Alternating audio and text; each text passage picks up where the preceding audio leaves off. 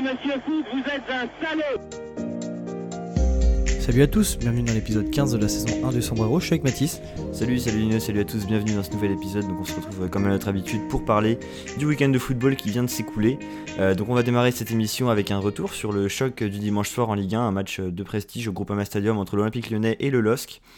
On continuera ensuite euh, encore par parler du football français avec la Coupe de France qui arrive, des demi-finales assez alléchantes qui arrivent cette semaine et dont il va être très intéressant de discuter. Et puis on fera euh, quelques petits points actualité. Ensuite, on parlera d'un rapport du CIES qui évoque euh, les centres de formation, euh, voilà, la rentabilité des centres de formation français. C'est des points qui sont aussi intéressants à soulever. Et puis on parlera bien évidemment du gros point d'actualité qui va au-delà du football, c'est-à-dire la situation en Ukraine et les quelques impacts qui sont à notifier par rapport au football européen notamment. Exactement, bah si tu, si tu me l'accordes, on va commencer par le premier point, donc le match entre l'OL et Lille. Donc à noter que c'était quand même un match sensationnel l'année dernière euh, qui s'était passé au Groupama Stadium euh, dans la course au titre et dans la course au podium pour l'Olympique lyonnais. Un match un peu plus terne puisqu'il n'y a eu qu'un but euh, entre les deux équipes, mais une opposition de style et un match qui a été rempli d'enjeux du début à la fin, ponctué par une polémique de l'arbitrage. Je ne sais pas si on y reviendra dessus puisqu'on a déjà parlé un peu d'arbitrage ces dernières semaines. Tout ça pour euh, dire que le constat est encore le même pour l'Olympique lyonnais, euh, une inconstance dans les 90 minutes et surtout un manque de, réalisme qui s'est fait euh, vraiment ressentir. Et au final, Lyon prend que 0 points, Lille en prend 3 dans la besace, malgré une mauvaise performance cette semaine à Stamford Bridge, et réintègre la course à l'Europa League Conférence et à l'Europa League. Oui, tout à fait. C'est sûr que c'est un match, vu la posture actuelle de Lille, qui a un effet non négligeable au classement. Euh, comme tu l'as dit, le réalisme a été vraiment la, clé de ce match. Euh, c'est ce qui a manqué aux Lyonnais et c'est ce qui a réussi aux Lillois, tout simplement. Ça a été vraiment le, point fort, le tournant. Alors, si on fait un petit point sur les compositions, du côté des locaux, on avait donc Anthony Lopez dans les buts et puis une défense à 4 avec Emerson, Castello Luqueba, Thiago Mendes qui était repositionné en défense. Léo Dubois, un double pivot avec euh, Tanguy Ndombele et Maxence Cacré. Lucas Paqueta a été aligné au poste de numéro 10, Toko Ekambi et Romain Fèvre à ses côtés. Et euh, Moussa Dembélé euh, à la pointe de l'attaque. Et donc du côté lillois, on avait un, 4-4-2 avec Léonard de Jardim qui a pris la place peut-être définitivement, on pourrait y revenir, de Ivo Gerbic dans les buts. La défense avec Thiago Giallo, Sven Botman, José Fonte et Chelik.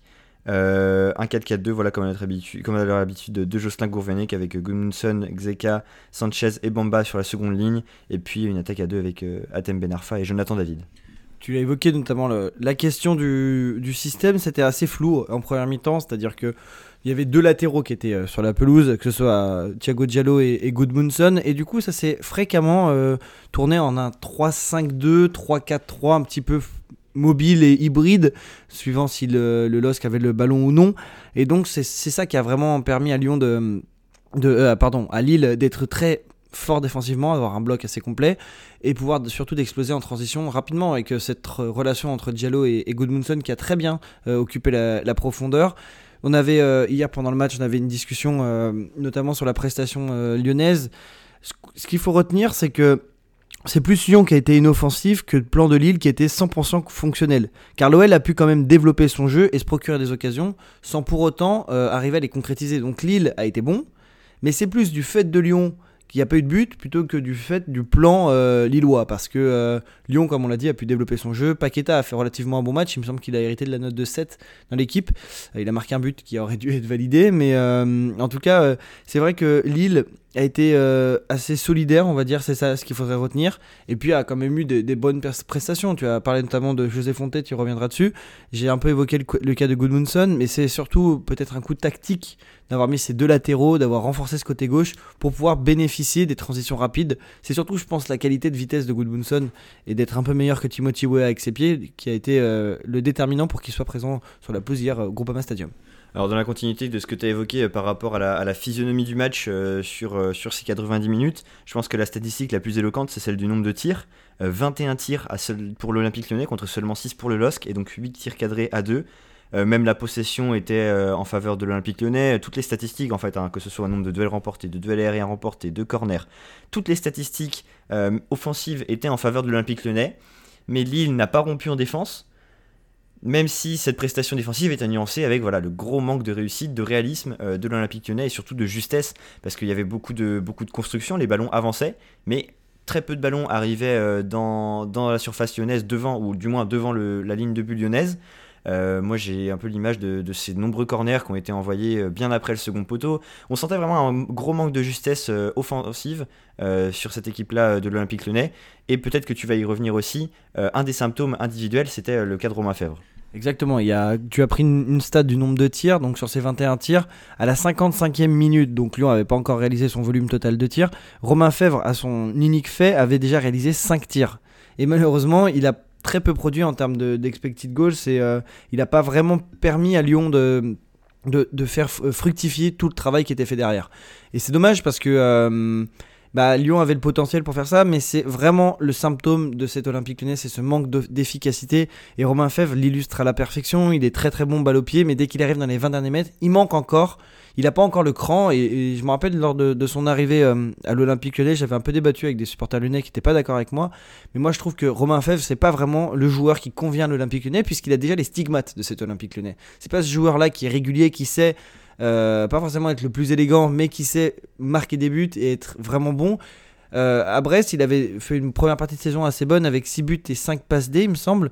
Mais c'est souvent des buts qui ont été marqués quand Brest menait déjà. C'est pas des déterminants. Et la seule fois où il a vraiment été déterminant, c'est face à Lille, au match aller avec Brest, où il marque un coup franc, qui est détourné par le gardien et qui. Euh, permet à Brest de prendre un point, il me semble. Enfin, tout ça pour dire que, pour en conclure sur le cas de Romain Fèvre, je suis pas sûr que ce soit vraiment la solution pour l'Olympique lyonnais, puisqu'il il a vraiment ces stigmates-là de l'Olympique lyonnais inoffensif et surtout inconstant sur 90 minutes. Ndombele hier a, selon moi, été assez précieux dans certaines phases du jeu, mais sur 90 minutes, il a été assez insuffisant, puisqu'il a eu moins d'activité, notamment que Maxence Cacré. Euh, après, pour, ce qui est de Lille, pour en revenir assez euh, rapidement, euh, si en phase 2, ils avaient un potentiel offensif supérieur à celui de l'Olympique Lyonnais en termes d'efficacité, c'est-à-dire par exemple, je sais pas, ils jouaient Montpellier de la semaine dernière avec Savani en forme, Mavididi en forme et Wai en forme, ça se trouve Lille en prenait 3 hier, parce que c'est les, tirs de, qui ont été arrêtés par Jardim ont été euh, souvent placés sur lui, hein, notamment la frappe à la dernière seconde d'Emerson. Donc euh, un, constat assez, comment dire, assez, positif pour le LOSC, même s'il ne faut pas non plus tirer de trop grandes conclusions sur la prestation. Oui, bien sûr, mais ça reste quand même un constat positif parce qu'on en revient toujours à cette même euh, clé. et là, qui concerne tout le championnat dans sa, dans sa totalité, on l'a déjà évoqué plusieurs fois, c'est celle de la régularité à la fois sur le long terme, sur plusieurs semaines, et à la fois sur 90 minutes. Et c'est encore une fois ce qui a manqué à l'Olympique lyonnais hier soir. Parce que voilà, comme on l'a dit, euh, la prestation offensive du LOSC a rien de, transcendante. Hein. On a senti déjà dès le début du match, Lille a été euh, un petit peu étouffé, en tout cas mis à mal par euh, l'Olympique lyonnais. Ils sont parvenus quand même à remonter, et c'est là où la petite mutation tactique dont que tu nous as présenté tout à l'heure avec cette, ce 3-4-3 a été intéressante. C'est quand ils sont parvenus à faire remonter à, prendre Lyon plus haut, et c'est de là aussi que découle le premier but de, de Goodmanson, et finalement qui sera le seul but du match euh, suite à ce manque d'efficacité lyonnais. Euh, voilà, et puis il faut aussi quand même noter la bonne prestation défensive euh, du LOSC. John Botman a réalisé, a rendu une très bonne copie. José Fonte, on l'a évoqué, a été plutôt bon aussi. Et bien sûr, Ivo non, absolument pas, du coup, pas Ivo Gervit justement. c'est bien Léo Jardim qui a un total de 8 arrêts et c'est le record pour un portier lillois du nombre d'arrêts sur un match depuis petit, depuis 2006-2007, 2006, je crois. Donc euh, voilà une statistique absolument impressionnante et qui aussi d'un point de vue euh, interne à, cet effectif du LOSC va peut-être confirmer la dynamique, va même sûrement confirmer la dynamique actuelle qui se met en place avec euh, Léo Jardim qui prend du galon par rapport à Ivo Gerbic. Pour faire écho à ce que tu disais par rapport à Léo Jardim, c'est le troisième clean de suite qui rend en Ligue 1. Et juste pour revenir sur un petit point tactique, ce qui a aidé le LOSC, c'est ce, ce passage en 4-1, 4-1 dès la 69e avec la sortie du coup de de Datem Benarfa qui a fait plutôt une bonne prestation hein, dans, la tenue du ballon. Euh, notamment, je me rappelle un moment en, fin de première mi-temps, il prend le ballon de haut jeu, il se décale sur le côté gauche et ça fait gagner peut-être une à deux minutes au LOSC. Et c'est énorme en fait dans un match comme ça, quand on est milieu de terrain comme Sheka et comme, comme Renato Sanchez, d'avoir. Euh, c'est un second poumon quasiment pour les autres joueurs, puis, enfin un troisième poumon du coup pour les autres joueurs, puisqu'il vous permet de vous reposer et de faire remonter tout un bloc. Et ça permet de relâcher l'asphyxie qu'il y avait un peu sur la défense lyonnaise, euh, lilloise. Pardon. pour noter juste après, euh, pour conclure ce point tactique, ce 4-1, 4-1 était assez défaillant à Stamford Bridge, mais a permis, avec l'entrée de Nana, qui n'a pas été bon certes, mais qui a fait le, nombre, on va dire, d'avoir un Sheka un peu plus bas en numéro 6, ce qui est un peu mieux pour lui que d'être en position de relayeur, puisque c'est un, un, pour grosso modo, c'est un chien de travail, hein. il avait la place de, de Benjamin André, mais c'est intéressant peut-être dans l'avenir de se dire que on peut intégrer Amadou Onana dans, ce trio-là du milieu, pour avoir vraiment euh, André en numéro 6, et un double pivot qui serait Onana-Sanchez, et c'est sûr que si on voit Onana euh, à son meilleur niveau dans les transitions, ce serait très intéressant. Pour conclure sur Sven Botman, il a donc obtenu, comme tu l'as dit Mathis, 7 sur 10 dans l'équipe, c'est la meilleure note moyenne en gros, il a la note de 5,79 euh, sur la saison euh, grâce aux notes de l'équipe. Et c'est la meilleure note moyenne sur la saison des 11 joueurs qui étaient nommés hier dans, le 11 type du week-end. Ça veut dire quelque chose aussi sur sa, régularité. Et c'est vraiment, je trouve, le mot qu'on utilise souvent, c'est cette régularité qui amène au haut niveau et à la, à la performance sur le long terme, ne pas être dans vraiment la, culture du court terme. Et c'est vrai que Sven Botman, depuis qu'il est en Ligue 1, il a vraiment au-delà de sa performance, il a vraiment cette, euh, il renvoie cette impression de stabilité, de sérénité derrière, et c'est très important pour ses, pour ses collègues défenseurs. Et il fait beaucoup progresser, je trouve, je trouve aussi Thiago Diallo qui hier, hier avait un poste hybride, donc c'est aussi une nouvelle compétence qui est attribuée à, Thiago Diallo. Il est beaucoup aidé par l'expérience de, de Fonte et vraiment la sérénité de, de Botman. Oui, tout à fait. Moi, c'est vraiment un joueur que, que j'admire beaucoup, Sven Botman, et qui euh, il se montre rarement décevant depuis son arrivée en Ligue 1, donc que ce soit la saison dernière, bien sûr il est porté par tout un élan collectif auquel il contribue aussi, c'est important à noter. Et, euh, voilà, cette saison, même si euh, Lille n'est pas un petit peu moins au rendez-vous que l'année dernière, bien sûr, lui il déçoit pas, il fait ce qu'il faut. c'est un des artisans des effets au classement, voilà si on veut faire une petite transition. Euh, de, ce, de ce match euh, entre le l'Olympique lyonnais pardon, et le LOSC, puisque euh, donc l'Olympique lyonnais n'est qu'à la dixième place, ils perdent des points encore, c'est très frustrant hein, pour lui, on n'en a pas beaucoup parlé, mais c'est vrai que surtout avec ce, fait de jeu en fin de match, avec le but qui est refusé, c'est très très très frustrant pour lui, on avait vu le contenu du match qu'il propose, qui n'est pas intrinsèquement mauvais, donc voilà, très très frustrant pour cet Olympique lyonnais là qui se retrouve à la dixième place avec seulement 38 points. Donc c'est le même nombre que l'AS Monaco qui est 9ème. Et c'est un point devant Montpellier qui est 11ème. Et puis ensuite, beaucoup plus bas, on a Brest 12ème pour avoir un petit état des lieux. Et Lille, par contre, qui est à la 8ème place, juste derrière Nantes. Et là, encore une fois, ça joue dans un mouchoir de poche jusqu'à la 6ème place qui est occupée par Lens. Euh, sachant que voilà, Lille a 39 points, c'est 4 points euh, derrière Rennes qui est 4ème. Donc on sent qu'il y a encore beaucoup de choses jouables pour ces deux équipes finalement parce que Lyon est loin d'avoir fini sa saison. Et c'est vrai que c'est aussi deux trajectoires qui sont peut-être un peu comparables parce qu'on a deux équipes qui ont manqué de régularité cette saison. Euh, voilà, donc euh, on va encore avoir, euh, c'est sûr, des très, bonnes, très bons points à analyser sur ce classement. Et puis des choses à dire. Comme tu l'as évoqué rapidement sur le classement, quand on regarde le, rapport, le classement pardon, en, relais, en relais pardon, je vais y arriver, de l'équipe, il y a vraiment 6 équipes qui se tiennent en, 3 points, donc c'est assez, assez tendu. C'est Montpellier, Lyon, Monaco, Lille, Nantes et Lens qui, de la 11e à la 6e place, se tiennent donc en 3 points. Euh, Lyon avait aujourd'hui la possibilité, enfin hier du coup, la possibilité de revenir à 2 points de Strasbourg qui est 4ème ex avec Rennes. Malheureusement, ils sont déjà à 5 points. Et malheureusement, c'est dommage parce que Monaco avait perdu. Euh, Nantes avait fait nul, Lens avait gagné vraiment à l'arraché et Montpellier avait perdu. Donc euh, non, oui, c'est Montpellier avait perdu vendredi soir. Donc c'est vraiment dommage. Il y avait vraiment la fenêtre d'opportunité pour les Lyonnais. Malheureusement, c'est loupé. Euh, j'ai évoqué dans ces six équipes une équipe qui va jouer notamment euh, une demi-finale historique en Coupe de France cette semaine. Mathis, c'est ton FC Nantes. Le FC Nantes qui va donc rencontrer l'AS Monaco, mais ça, ce sera mercredi avant tout. Donc mardi, jouera Versailles contre Nice. Euh, en preview de ce match, notons quand même le geste assez classe de, de l'OGC Nice qui paiera tous les frais de déplacement pour Versailles qui ne peut pas jouer à domicile. Alors, on peut soit dénoncer d'un côté la, politique de la Coupe de France de pas la FFF pardon, de pas se débrouiller pour qu'il y ait un match euh, en Ile-de-France pour le, club de Versailles, ou alors on peut louer euh, la, politique euh, de l'OGC Nice d'avoir fait ce geste classe qui certes représentera pas beaucoup pour les finances du LOSC, du, de l'OGCN, pardon, mais qui du coup est quand même assez significatif. Et je trouve que c'est ça aussi l'esprit de, Coupe de France dont on parle assez souvent dans, dans l'émission, et c'est ça aussi qu'on aime, cet esprit un peu de, de solidarité qui, qui peut y avoir entre les clubs amateurs et professionnels. Ouais, bien sûr, c'est vrai que c'est une compétition qui, je trouve, apporte un, souffle nouveau euh, au football français. Des fois, on est un peu enfermé dans la routine d'une Ligue 1 qui est certes passionnante, mais dont des fois, ça peut faire un petit peu du bien de se détacher. Et la Coupe de France est un excellent moyen. Euh, dans l'immédiat, on a deux très grosses échéances. Euh, pourquoi la Coupe de France est plus intéressante cette année? Bah, Sans beaucoup d'hésitation, on va pas va pas dire grand chose en disant ça, mais tout simplement parce que Paris n'y est plus, parce que la porte est plus que jamais ouverte. Même si je pense que sur ces trois équipes, Nice part quand même un cran au-dessus, que ce soit par leur demi-finale qui est objectivement accessible, et par tout simplement le potentiel qu'il montre depuis le début de l'année. Là encore, c'est une équipe qui, a beaucoup de régularité, beaucoup de réalisme, et c'est aussi des clés qui vont être très importantes. Donc pour ce match entre Versailles et l'OGC Nice, on a bon, bah, bien sûr une un rapport de force très disproportionné.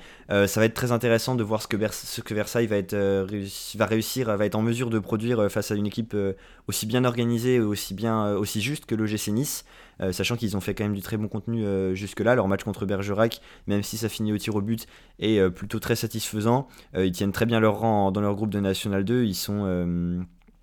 alors je crois qu'ils étaient premiers jusqu'à il y a un certain temps, c'est probablement toujours le cas. et ils ont quand même une certaine avance, il me semble. Donc euh, Versailles qui est une équipe très honorable à n'en pas douter. Et euh, Nice qui tient aussi bien sûr euh, ses premiers rôles, les premiers rôles en Ligue 1 et qui va avoir de sérieux arguments à faire valoir.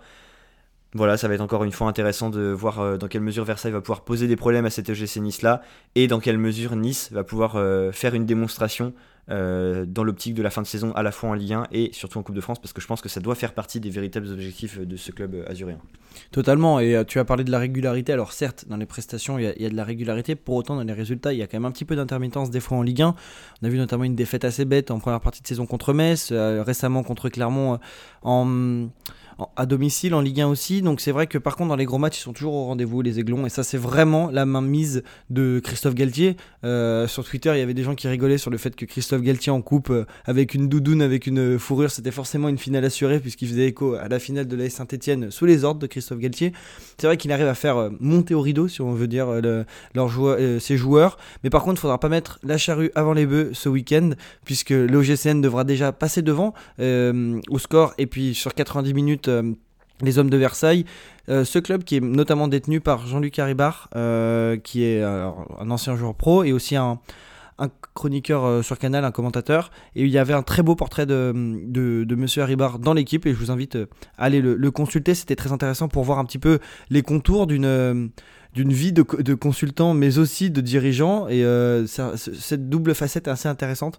Donc voilà, euh, je pense qu'on a fait le tour sur cette première confrontation. Par contre, on passera du coup à la deuxième, euh, au deuxième match entre un autre club de la Côte d'Azur, Monaco, qui va, devenir, qui va venir à la Beaujoire mercredi soir pour jouer contre Nantes.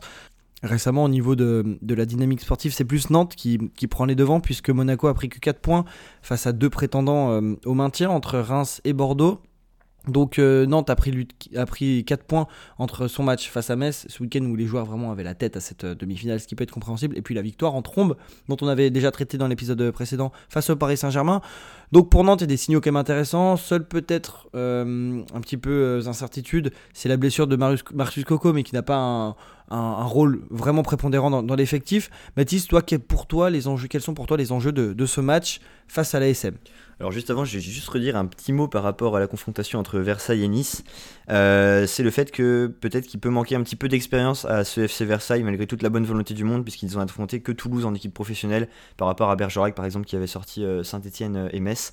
Donc, voilà pour cette équipe de Versailles. pour ce qui est de la confrontation entre Nantes et Monaco, c'est vrai que le contenu qu'a proposé Nantes et le résultat qu'a fait Nantes ce week-end a rien de très engageant. Mais euh, moi, ce que j'ai envie de retenir, c'est qu'il y avait quand même beaucoup d'absents. On avait euh, Antoine Comboiré, bon, du coup, l'entraîneur qui a été touché par le Covid-19, mais qui sera rétabli mercredi, qui n'a pas fait le déplacement euh, en terre lorraine. Moses Simon n'était pas là, Quentin Merlin n'était pas là non plus, Jean-Charles Castelletto n'était pas là. Donc, on a là, sans compter Comboiré, bien sûr, trois éléments majeurs du 11 nantais. il manquera également. alors, ces trois joueurs-là seront de retour, a priori, contre hum, contre l'AS Monaco. Par contre, il manquera Fabio et Jean-Kévin Augustin, ainsi que Marcus Coco. Mais bon, ces trois joueurs-là n'ont pas un, rôle prépondérant, comme tu le disais, dans l'effectif euh, nantais. Donc je pense que globalement, les signaux sont plutôt ouverts pour le FC Nantes. Euh, la coupe, c'est l'occasion ou jamais, c'est le moment ou jamais d'offrir des émotions euh, à des supporters qui en sont en, manque criant depuis de nombreuses années. ça va être aussi une confrontation dans une Beaujoire qui va être en fusion, ça on l'a déjà évoqué plusieurs fois. Et euh, nul doute que voilà, le 12e homme pourra porter bien haut euh, les couleurs de son équipe et porter euh, peut-être une éventuelle qualification. Maintenant, il ne faut pas perdre de vue non plus que sur le rapport de force, Monaco reste quand même un poids lourd du championnat. Euh, qui montre des belles choses, au moins depuis janvier et l'arrivée de Philippe Clément, hein, même si on aimait beaucoup euh, ici le travail proposé par euh, Nico Kovac. Mais en tout cas, voilà, Philippe Clément propose de très belles choses. Wissam Ben est très en forme, donc on va voir un petit peu quels joueurs vont être alignés. Dans quelle mesure aussi est-ce que Monaco considère la Coupe de France comme une priorité? Puisque d'un côté, ils ont quand même encore beaucoup de choses à jouer en championnat, ils sont encore investis en Europa League, mais une fois que tu arrives à ce niveau-là en, demi-finale de la Coupe de France, tu es quand même obligé de, ne pas négliger cette échéance-là. Donc ça va être intéressant aussi de voir dans quelle mesure euh, Monaco donne priorité à cette compétition. Euh, pour Nantes, ce qui ne fait pas de doute, c'est qu'ils vont jouer ce match à fond. Et euh, c'est ce qu'on souhaite aussi bah, voilà, pour parler un petit peu au nom des supporters. Donc voilà, un rapport de force qui va être très intéressant à décrypter et un match qui pourrait être quand même très très très disputé. C'est sûr que pour le FC Nantes, et, ça pourrait être du coup, on avait déjà dit, hein, un petit peu l'aboutissement d'un travail d'Antoine Comboiré.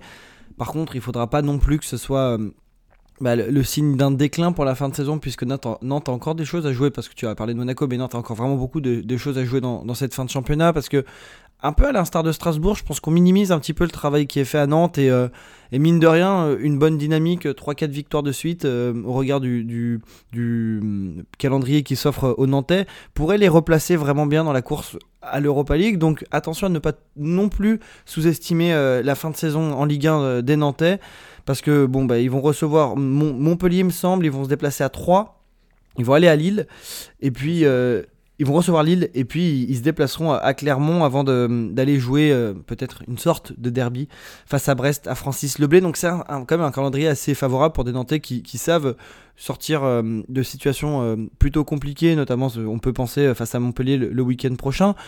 Donc il faut aussi être optimiste sans être non plus sans, trop se se dévaluer face à la fin de saison qui arrive en Ligue 1.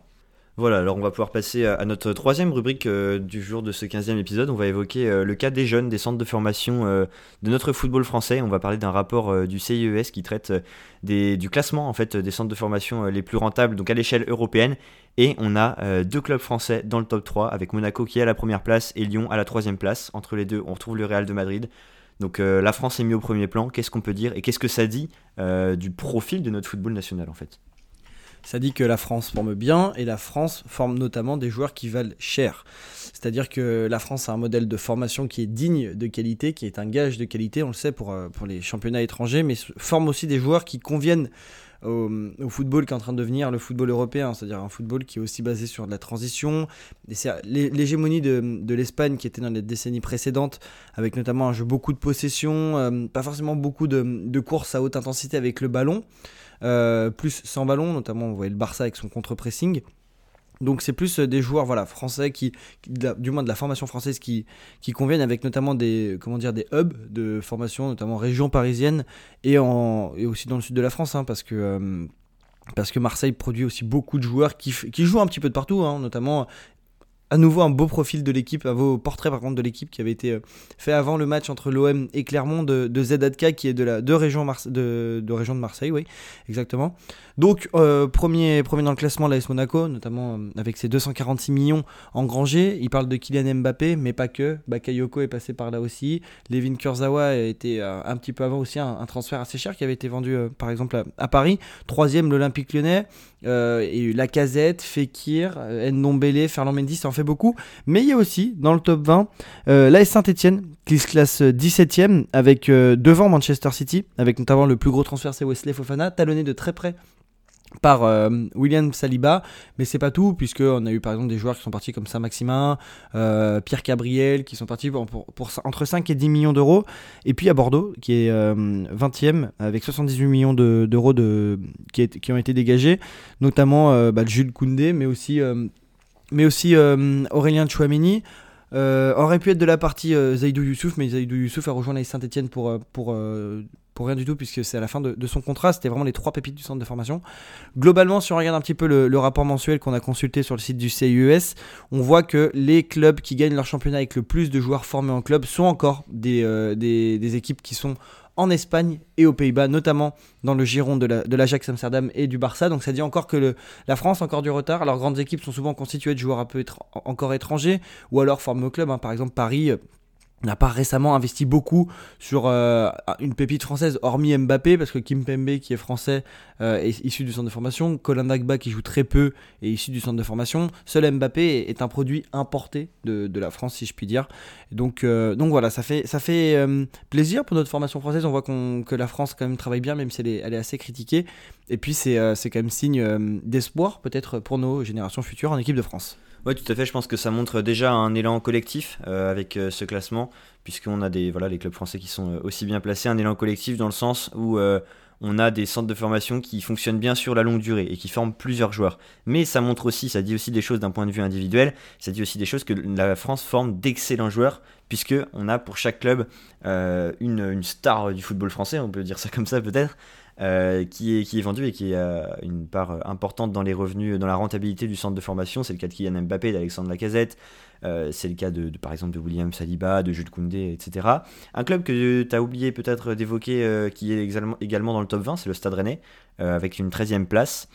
Euh, et c'est, je pense, peut-être le plus représentatif de cette belle place euh, du football français, puisque c'est un centre de formation qui est euh, montant, qui est croissant, dont les résultats se font de plus en plus sentir, avec bien sûr en, point d'orgue de ce projet Eduardo Camavinga. Voilà, on sent que c'est un centre de formation, enfin, en tout cas que le Stade Rennais accorde beaucoup d'importance à ces jeunes, à son effort de formation, et c'est aussi quelque chose qui est intéressant à noter pour rendre compte un petit peu du bilan bah, de cette Ligue des Talents qui n'a jamais peut-être aussi bien porté son nom. Je suis d'accord avec toi. Pour autant, pour revenir euh, au Stade Rennais, oui, je l'avais oublié, mais quand on regarde les stats, c'est 7 transferts payants de joueurs français exportés, si je puis dire. Et c'est sur 101 millions. On sait qu'il y a 80 millions quand même qui sont, euh, qui sont détenus ou enfin du moins qui sont représentés par, par Kamavinga. Si on change de la France, si on va du côté de Benfica, qui a toujours l'image d'un club très bon formateur, ils ont quand même dégagé 202 millions de, de transferts avec 7 joueurs. C'est-à-dire qu'il y a quand même une, euh, régularité. Ça fait quasiment une moyenne de 30 millions par joueur. On sait qu'il y a des joueurs qui ont fait déjà le, saut euh, direct avec Ruben Diaz. Euh, mais d'autres joueurs ont des parcours avant d'exploser. Par exemple, je pense à Joao Cancelo ou bien aussi à, à, à Bernardo Silva qui est passé par l'AS Monaco encore un, club tremplin ou formateur, avant d'arriver à Manchester City. Donc euh, il y, a, des, vraiment des, clubs qui monopolisent un petit peu quand même cette formation. Mais il y a des clubs émergents. Tu as parlé de Rennes. Je pense que la Saint-Etienne aussi récemment notamment euh, le fruit de cette euh, collaboration avec des clubs du 93 notamment et puis de la région parisienne, pas que le 93 mais notamment avec Drancy où l'une des pépites du centre de formation, Lucas Gournadois, joue beaucoup ces deux dernières saisons. Il a même pas 19 ans et a déjà plus de 50 matchs en pro. Ça, ça montre aussi qu'il y a un bon travail. Après, est-ce que sur la durée, par exemple, si on reprend l'exemple de la Saint-Etienne, ça va durer? Je ne sais pas, euh, puisque par exemple, Jean-Luc Buzine, qui était le chef du centre de formation et du, euh, recrutement, pardon, a quitté ses fonctions et que l'une des personnes importantes euh, dans le, de l'ère Puel, qui était importante pour le, le, recrutement, a quitté la Saint-Etienne lors lorsque Claude Puel a quitté, a quitté le club et a rejoint l'Olympique de Marseille assez récemment. L'Olympique de Marseille qui va sûrement euh, progresser sur, euh, sur leur politique de transfert puisqu'ils ont recruté récemment notamment euh, Ben Charrier pour l'analyse vidéo mais surtout avec Pablo Longoria qui fait du travail un travail de maître du côté de la cité phocéenne. Voilà donc je pense que plus globalement en tout cas c'est porteur de beaucoup d'espoir pour notre championnat.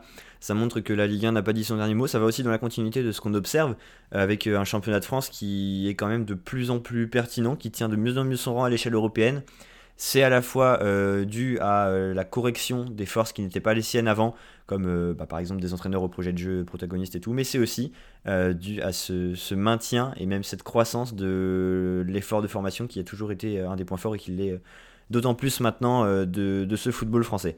on va terminer avec un dernier point qui est encore plus d'actualité, mais beaucoup moins réjouissant cette fois. On va parler un petit peu du cas de l'Ukraine et de la Russie. voilà, une crise politique qui s'est transformée en guerre la semaine passée avec bah, une invasion euh, de l'Ukraine par l'armée russe. Euh, bien sûr, ça a beaucoup d'effets sur le sport. C'est vrai que c'est un domaine où, beaucoup répercuté, euh, tous ces, où se sont beaucoup répercutés tous ces événements politiques, et notamment sur le football. Qu'est-ce qu'on peut dire dans les grandes lignes de ce qui s'est passé? On va bien se garder d'émettre des jugements sur cette situation puisque nous ne sommes pas des experts. On va juste essayer de, relater ce qu'on a pu lire dans la presse et vous faire part de, nos lectures de la semaine dernière. avant tout, peut-être lié en Russie, c'est très présent le, pouvoir économique et le pouvoir politique. Et donc le pouvoir économique est souvent investi, on pense notamment à Abramovich à Chelsea, mais aussi Ribolovlev qui est présent à Monaco.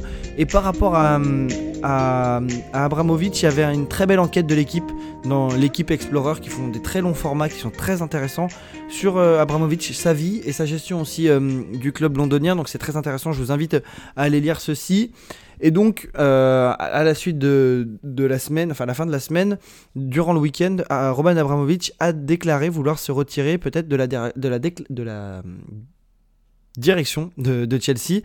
Donc euh, c'est significatif, c'est qu'une crise politique peut très bien avoir des gros, de, grosses influences dans le sport. Il a pu retourner en Angleterre grâce à un passeport portugais et on en discutait un, un peu avant l'émission. En fait, cette gestion des oligarques russes, que ce soit dans le sport ou bien de manière politique, va vraiment être un jeu entre les ambassades puisqu'on sait que leur pouvoir économique leur permet d'avoir euh, de pouvoir braver un petit peu des interdictions. Pour revenir juste sur le cas d'Abramovich, il faut noter quand même qu'il a une partie de sa famille maternelle qui est originaire d'Ukraine et que sa fille, euh, je ne sais pas s'il a des liens directs avec elle ou pas, a vraiment exprimé directement sur les réseaux sociaux sa volonté d'arrêter la guerre. Elle s'est vraiment opposée euh, au pouvoir de Poutine et c'est assez fort d'être euh, issu d'une famille d'oligarques et pouvoir quand même et d'avoir le, d'oser vraiment de, s'opposer à, un pouvoir aussi autoritaire c'est quand même, quand même assez fort donc voilà, euh, aussi je vous conseille d'aller consulter la, chronique de Kevin Vessière dans l'Afterfoot, où il relate un petit peu tout, l'arrêt de 30 jours du, championnat d'Ukraine, et il parle notamment du conflit avec Gazprom. Mais si, si ça te va Mathis, tu pourras un petit peu développer le point sur Gazprom. Ouais, tout à fait. Alors bon, d'abord, si on reparle un petit peu du point de vue sportif, euh, au centre de l'Ukraine, au sein de l'Ukraine même, euh, le championnat ukrainien, donc avec euh, le Shakhtar Donetsk qui était pour l'instant en tête de cette ligue, devant le Dynamo Kiev, a été suspendu pour une durée de 30 jours, je crois. donc voilà, suite à ces événements, on a eu aussi, dans la continuité de ça, Roberto De Zerbi, qu'on connaît bien en Europe puisqu'il était entraîneur de Sassuolo l'année dernière, il a fait beaucoup de bon travail là-bas, et qui était cette fois au Shakhtar. Euh, c'est vrai que là aussi c'est une belle équipe, le Shakhtar c'est une icône du sport ukrainien qu'on a beaucoup vu euh, ces dernières euh, années, ces dernières saisons à l'échelle européenne. Donc voilà, Roberto De Zerbi qui était l'entraîneur du enfin qui est toujours l'entraîneur du Shakhtar, qui a hésité avant de se résoudre à quitter le sol ukrainien parce qu'il était question, il n'a pas tout de suite été question de suspendre le championnat. alors je crois qu'il est allé, il a pris la direction de, de, la Roumanie pour rejoindre ensuite Rome. Donc voilà, il a été mis en lieu sûr avec son staff par par les différents euh, gouvernements et les différentes instances politiques euh, qui se sont occupées de, son cas. Euh, on a aussi, comme tu l'as évoqué, quelques litiges avec l'entreprise Gazprom, donc qui est un, géant du gaz russe. Hein. On sait que la, Russie attache une très grande importance au pouvoir économique qui attire de, de, son, marché d'hydrocarbures. donc en Allemagne, le pensionnaire de, Division 2, qui est Schalke, a annoncé retirer de son maillot le sponsor Gazprom. On a également le journal Bild euh, qui a retiré là aussi le logo de Gazprom euh, dans son édition et qui l'a remplacé par un slogan euh, Liberté pour l'Ukraine. Donc voilà, tout autant de messages de soutien qui sont venus aussi des joueurs. On a vu Andrei Shevchenko, donc là pour le coup ancien joueur qui a participé à des manifestations. Roman Yeremchuk qui inscrit un but contre l'Ajax en début de semaine en Ligue des Champions. Euh, qui a célébré en Ligue Europa pardon, qui a célébré euh, avec un, message de soutien pour, euh, pour son pays, pour ses compatriotes. Donc voilà, on sent un élan vraiment global, à la fois de soutien, mais aussi de condamnation et de condamnation très très ferme, puisque là on touche vraiment à plusieurs points importants de la puissance russe. Totalement, ça, ça touche à la, à la, puissance russe, puisque nous le savons qu'elle se base un petit peu sur une construction de sa puissance euh, économique, puisqu'elle représente au final euh, pas grand-chose. Si on regarde son PIB, elle a vraiment un PIB euh, similaire à celui de l'Espagne ou celui de l'Italie. Pour autant, elle a une puissance militaire qui s'appuie sur une propagande depuis bah, l'ère soviétique. Pour revenir vraiment sur les conséquences sportives qui peuvent, arriver récemment, et dans un temps assez court, la Russie va devoir se qualifier pour la Coupe du Monde qui est au Qatar. En novembre 2022 et la Pologne, la République tchèque et la Suède ont deux concerts euh, montré leur volonté de ne pas jouer leur match pour, euh, contre la Russie au mois de mars, notamment à l'instar de, de Chesney qui ce week-end a encore réitéré cette volonté-là en déclarant dans le texte je ne veux pas jouer ce barrage et nous ne jouerons pas ce barrage contre la Russie. C'est quand même euh, intéressant parce que la Pologne, c'est le premier pays qui est en lien avec l'Union européenne et qui est frontalier avec l'Ukraine. Et on sait que les, euh, les, militaires russes sont très proches, à moins de 200 km euh, de la frontière, de la frontière polonaise.